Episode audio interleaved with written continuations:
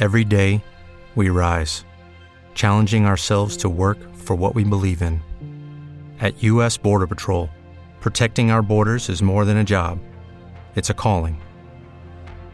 Agents answer the call, working together to keep our country and communities safe. If you're ready for a new mission, join U.S. Border Patrol and go beyond. Learn more at cbp.gov/careers.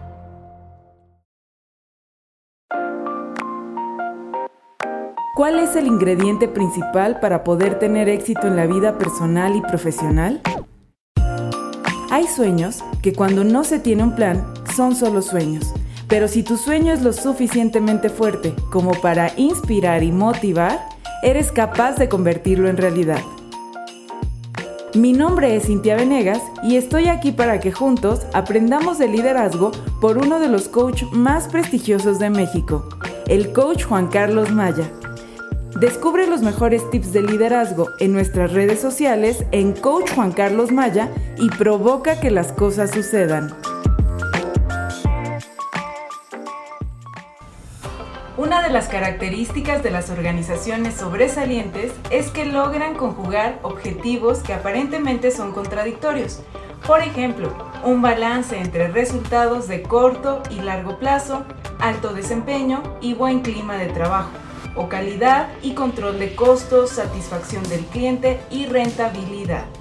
Jim Collins, en sus estudios Empresas que Perduran, llama a estas organizaciones empresas paradójicas, pues no están sometidas al pensamiento bipolar de esto o lo otro.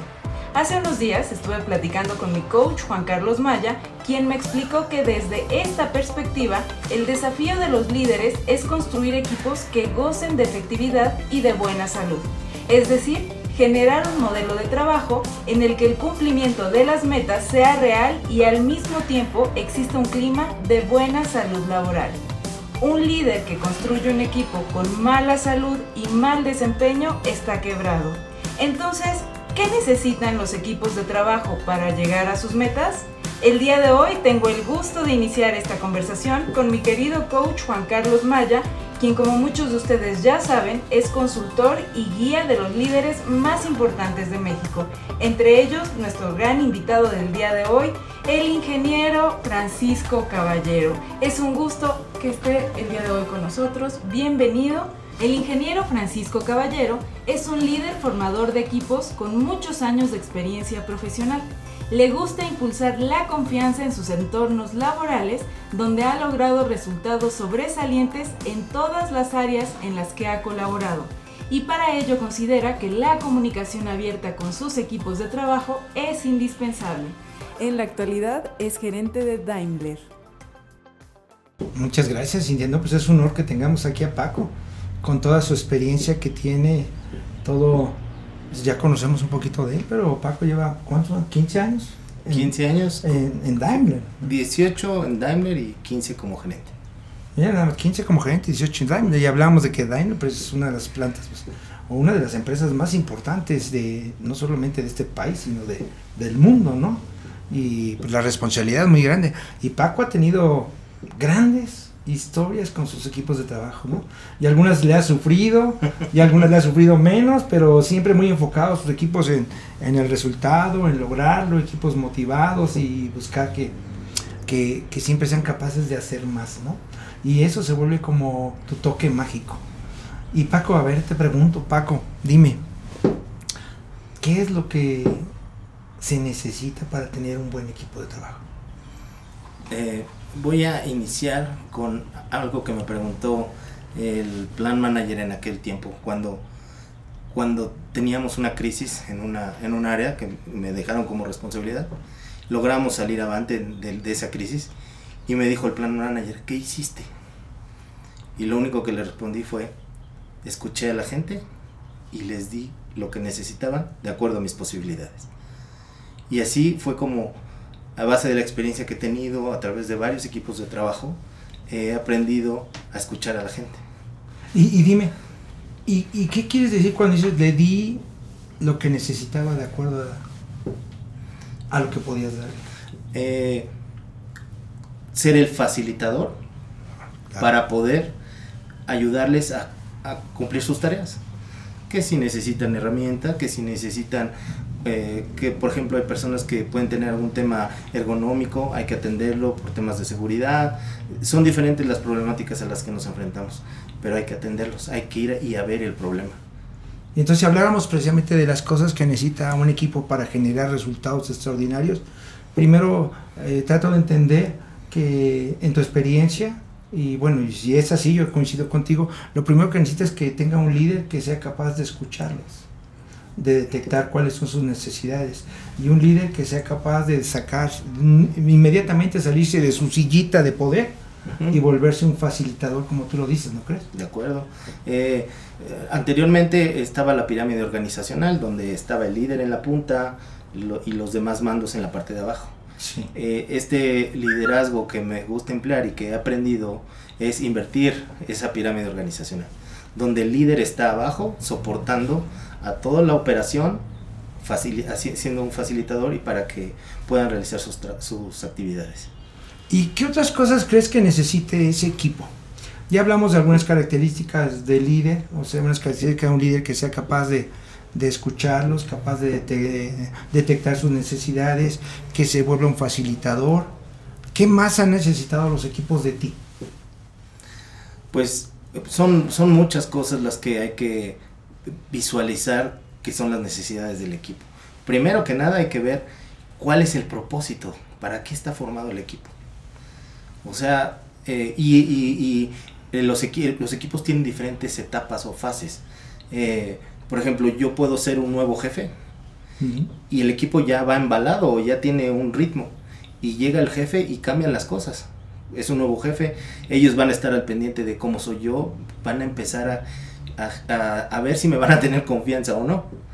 Que la tiene que empezar a construir, ¿estás de Exacto, pero como tú lo sabes bien, el, el, el líder o el jefe por posición es la primera cuando te ponen de nuevo jefe en un área, ¿no? Sí. Eh, entonces ahí esa es una etapa en donde el equipo se comporta de diferente forma. O por ejemplo, si el equipo pierde a un miembro de, o pierde a su jefe, pues están en un estado de como de luto. Le llaman mourning. Pero es, es, un, es una etapa por la que el equipo debe de pasar y tú como líder de esa, de esa área debes de identificar que el equipo esté en esas condiciones para saber cómo manejarlo no puedes llegar y, oiga, pues hay que hacer esto o hay que hacer el otro, porque realmente no sabes cómo está el equipo. Entonces, lo primero es saber cómo está, el, eh, cuál es el propósito, para qué está formado ese equipo, y, e identificar en qué etapa está el equipo. Si es un grupo de trabajo, si es un pseudo equipo, si es un equipo ya formado, consolidado o de alto desempeño. Sí, y el líder debe de comprender en ese momento que él va a iniciar su liderazgo desde el punto más bajo, que el equipo no se va a someter a, él porque tiene la posición, ¿no? y, pero dijiste algo también que, me llama mucho la atención, que precisamente que eso hace la diferencia entre un grupo de trabajo y un equipo. Un grupo de trabajo es un grupo de personas para hacer determinada labor, pero un equipo, lo primero que tiene claro es que tienen un fin común. Exacto y un equipo de alto rendimiento no solamente tiene un fin común, tiene un fin común y tiene roles pues, este, totalmente especificados para cada uno de ellos. Y entonces empieza a generar el compromiso y la colaboración. Y empieza a construirse un equipo. Entonces eh, creo que tú lo has hecho muy bien porque siempre has sabido construir equipos, siempre has sabido empezar por lo básico, por crear esa esa confianza, por generar vínculos con ellos, tanto entre ellos como tú. Entonces yo creo que, que a mi forma de pensar siempre lo primero que necesita un buen equipo es como en una familia. Una familia para salir adelante lo primero que necesita es tener un buen líder, un buen padre de familia, que siempre esté pensando en lo mejor para el equipo, ¿no? Y que se vuelva en ese facilitador, como, como bien lo mencionabas, ¿no? Y dime, Paco, en tu experiencia, por ejemplo, que has visto a los equipos de trabajo, ¿te habrás dado cuenta que ves, hay equipos que los ves y dices, este equipo, nada más de verlo, cómo interactúa y todas estas cosas, dices, va a generar trabajos. Pero también vemos equipos que nada más de verlos en algunas cosas, dices, esto no va a generar resultados. Estos equipos no van a llegar muy lejos. ¿Qué ves en esos equipos? ¿Qué características puedes observar en esos equipos que no son capaces o que te das cuenta que no van a lograr algo grande? algo que, que eh, se debe de identificar en los equipos es el tipo de comportamientos de cada miembro del equipo. Para de ahí partir, para saber quién eh, es más directivo, quién es más concienzudo, quién es más tranquilo, para saber cómo los vas a acomodar. Sí, ver sus fortalezas. Ver sus fortalezas. Y lo que platicábamos también, eh, de esas fortalezas ya los colocaste en la mejor posición y ahora los tienes que eh, motivar para que saquen lo mejor de ellos. Sí, completamente. Y ahí, perdona que te repito y aportarle, porque tienes toda razón. Paco lo que dice es que lo primero que tenemos que identificar las características de nuestro equipo que nos demos cuenta que el equipo, y hay muchos modelos donde podemos eh, determinar y hablar de las personalidades, ¿no? Pero si hablamos precisamente de un modelo como lo estás mencionando, un modelo DISC, ¿sí? Nos damos cuenta que hay cuatro tipos de personalidades y cada una de ellas tiene sus fortalezas y sus debilidades.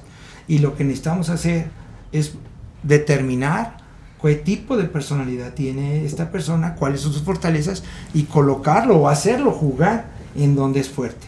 Yo en ese ejemplo les digo, imagínense que tienen un equipo de fútbol y vemos que y tenemos a Messi en el, en el campo de juego, ¿sí? Y nosotros nos damos cuenta que Messi tiene áreas de oportunidad, como que no sabe porterear. Y entonces llega un entrenador y dice, como no sabe porterear, voy a desarrollar sus áreas de oportunidad y lo voy a poner a entrenar de portero. ¿Ustedes creen que sea lo adecuado? Paco cree que sea lo... Claro que no. Ese es un ejemplo burdo de cómo nosotros debemos de identificar cuáles son sus fortalezas y en dónde lo tenemos que poner. Lógicamente al señor Messi lo tenemos que poner allá adelante a hacer goles. Y así tenemos que identificar a cada uno de ellos, ¿no? Sí. Bien, Paco, y eso lo has hecho tú y lo has llevado a la práctica. Sí, y regresando a tu, a tu pregunta de cómo me doy cuenta que un equipo va a funcionar, es por la forma en cómo se comunica, la forma en cómo eh, practican la camaradería. De, tú lo sabes bien, que has manejado equipos, cómo es el vestidor, cómo se comunican entre ellos sin que el líder esté. Así es. Cómo, cómo eh, reaccionan ante una adversidad, cómo se apoyan cuando uno no está, refiriéndome a parte del, uno del, un miembro del equipo. Eh, eh, generan sinergia, generan el famoso círculo virtuoso. Así es. ¿Por qué? Porque ya están sincronizados, ya se conocen hasta en la sopa de cómo han trabajado, cómo han interactuado, cómo, cómo reaccionan, porque ya incluso tienen identificados cómo se comportan estresados y no estresados. Ya, y dijiste, mira, dijiste un ejemplo clarísimo y extraordinario. Eh, yo coincido contigo y lo hemos platicado, ¿no? Los campeonatos en un equipo deportivo se ganan en la interacción de los vestidores, ¿sí? El cómo veas en un equipo cómo se llevan, te vas a dar cuenta si ese equipo puede lograr un campeonato o puede ir a una temporada totalmente desastrosa. ¿sí? Y va acompañado con lo que decías en la parte que a mí me gusta mucho mencionar, siempre tenemos que revisar esas actitudes individuales, porque hay actitudes que están basadas en el egoísmo, ¿sí? y hay actitudes que están basadas en el colectivo.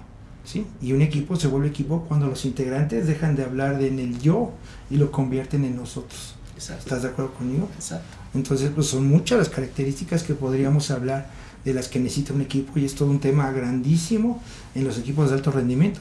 Y eso por eso me gustaba platicar contigo, porque tú eres un fanático de los equipos de alto rendimiento, ¿verdad? Sí, es algo que, que he buscado especializarme, he buscado aprender más, me gusta eh, leer libros de directores técnicos o de coaches, veo películas de de deportes porque eso me apasiona, que es cómo, cómo hacen para formar un mejor equipo, cómo los llevan a esos niveles de alto desempeño, ¿no? Cómo lo hacen los de la Marina, cómo hacen los de Fórmula 1 que en, dos segundos cambian llantas. Increíble. Todos esos son equipos de alto desempeño. Increíble ver un equipo de Fórmula 1 cuando entran los autos a los pitch y en menos de dos segundos cambiaron las cuatro llantas y arrancó el carro. Increíble, ese es un gran ejemplo de un equipo de alto rendimiento. Sí, pero si hay envidias, si hay egos, si hay eh, eh, diferencias en el equipo, si hay una mala comunicación, pues ahí es donde vemos que un equipo no va, no va a funcionar. Y ahí fíjate que eso que me dices, fíjate, ahorita esos campos, eso, ese, ese, ese ejemplo está vigente, ¿no? Yo veo hoy muchos equipos, muchos equipos y algunos cerquitas de aquí donde estamos, donde parece que nadie se da cuenta que no hay comunicación en el equipo, que no, que no se llevan bien, que no hay buenas actitudes y quieren resolverlo todo y con todo respeto a algunos directores técnicos queremos a veces resolverlo todo desde lo táctico, lo estratégico, haciendo, yo les digo haciendo bolitas, cuando no nos damos cuenta que eh, atrás de cada uno de los integrantes hay una persona. Y si las personas no tienen una buena interacción, no tienen una buena comunicación, no van a tener colaboración. Y entonces no hay trabajo en equipo, solamente se vuelve en un grupo de trabajo donde eh, la principal característica es el egoísmo, cada quien ve por su santo y cada quien se cuida, ¿no? Y por eso son los resultados de lo que vimos en equipos. he tenido la oportunidad de trabajar con equipos profesionales eh, de, de muchos deportes y todo eso, y son, regresando a la pregunta, y coincido contigo, es donde te das cuenta cómo un equipo va a llegar lejos o no va a llegar lejos. Hasta incluso te das cuenta en el líder, ¿no? Si, puede haber una buena comunicación o semi-comunicación en el equipo, pero si el líder estropea esa comunicación, dando malas direcciones, haciendo mal un ambiente de trabajo, eh, generando estrés en el equipo, incluso hasta cuestionando a ciertos eh, jugadores, así seguimos hablando de fútbol, eso puede estropear todo el trabajo de lo que a lo mejor otro técnico ya había trabajado, ¿Eh? de lo que él ya había logrado. Y tienes toda la razón, me hiciste recordar, perdón, me hiciste recordar, el pasado fin de semana tuve la oportunidad de, de platicar un buen rato con un entrenador profesional de fútbol, soccer, y precisamente hablamos de eso y, y, él me daba un ejemplo y me decía, este coach, de veras que hoy he aprendido mucho porque me di cuenta cómo tenía un jugador con mucho talento, muchísimo talento. Llegamos a un juego, a una prueba muy importante y este jugador tenía muchísima más calidad que todos los jugadores. Y de repente le grité, lo presioné, le generé estrés y, el jugador ya no funcionó. Y le digo, y quiero decirte por qué no funcionó. O sea, no funcionó porque cuando tú le generas estrés, lo único que sucede en el cuerpo humano genera exceso de, de hormonas de cortisol y de adrenalina que inhiben la creatividad, el aprendizaje, la memoria. ¿sí? Te bloqueas. Y, te bloqueas.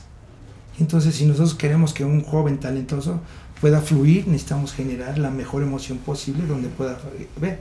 Tiene que tener exceso de dopamina, de, de excitocinas, ¿no? Eh, eh, eh, y, y, nosotros tenemos que generarla. Y es una invitación para todos los líderes que nos escuchan. Hay muchas cosas que aprender no todo acaba solamente en lo táctico, en lo estratégico que le hemos hablado. Hay mucha aportación hoy de la ciencia y bueno, es un tema que nos daría muchísimo. Paco, muchísimas gracias. Yo espero que nos veamos pronto por acá en otra plática mucho más larga y le entremos a más temas, ¿no? Muchísimas gracias por acompañarnos el día de hoy. Muchísimas gracias. muchísimas gracias a ustedes y Paco, muchísimas gracias. Que sigan viniendo muchos éxitos, que siga siendo un ejemplo y sobre todo sigue construyendo más líderes, que esa es la labor más importante de una persona con tanta experiencia como tú. Muchas gracias Juan Carlos. Bueno, nos vemos en el próximo capítulo y no se les olvide a ustedes, si quieren cambiar los resultados, si ustedes quieren que sus equipos sean mejores, provoca que sucedan las cosas.